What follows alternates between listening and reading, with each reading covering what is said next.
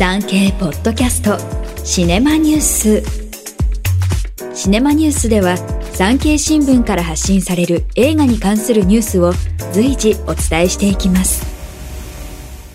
今回は1月27日公開の織田信長と妻濃姫との関係を新たな視点で描いた映画レジェンドバタフライを主演の木村拓哉さんのインタビューを交えてお伝えします。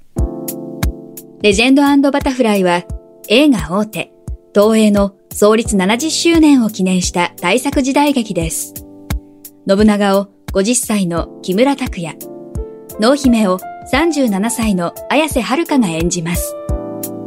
政略結婚で結ばれた信長と濃姫は気が合わない夫婦。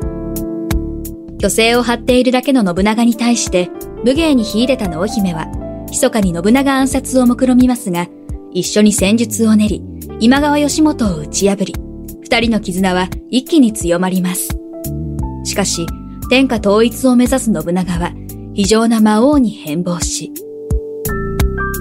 ルローニケンシンなどの大友圭司監督と、コンフィデンスマン JP などの脚本家、小沢良太が、信長と妻、濃姫との関係を新たな視点で捉え、壮大な愛の物語を描きました。信長役は二度目となる木村拓哉さん。今回の信長は虚勢を張った若者として登場します。濃姫役は綾瀬はるかさん。こちらは武芸に秀で、知略に長けた女性です。当初は暗殺を目論んで嫁いできましたが、その存在が信長を大きく成長させます。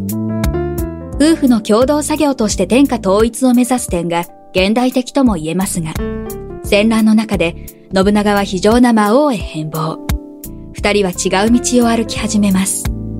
覚悟を持って撮影に臨んだ、と木村さん。死と隣り合わせに生きた時代。刀を抜くことにどれほどの覚悟がいるかをきちんと理解し、当時の人たちに失礼のないものを作りたいと監督と話しました、と振り返ります。この覚悟は常に持っているそうで、飛行機を飛ばしている方、髪をカットして美しくしている方、実業団でアイスホッケーをやっている方、サーキットで車を走らせている方、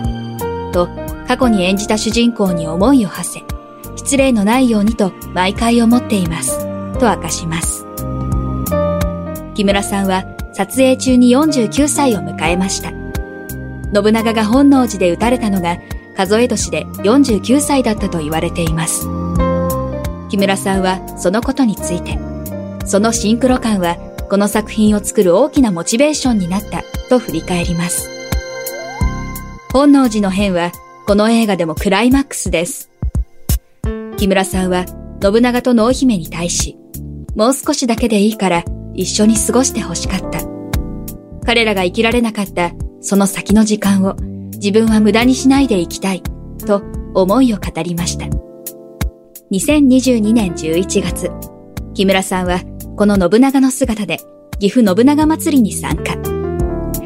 騎馬武者行列には46万人もの見物客が押し寄せました。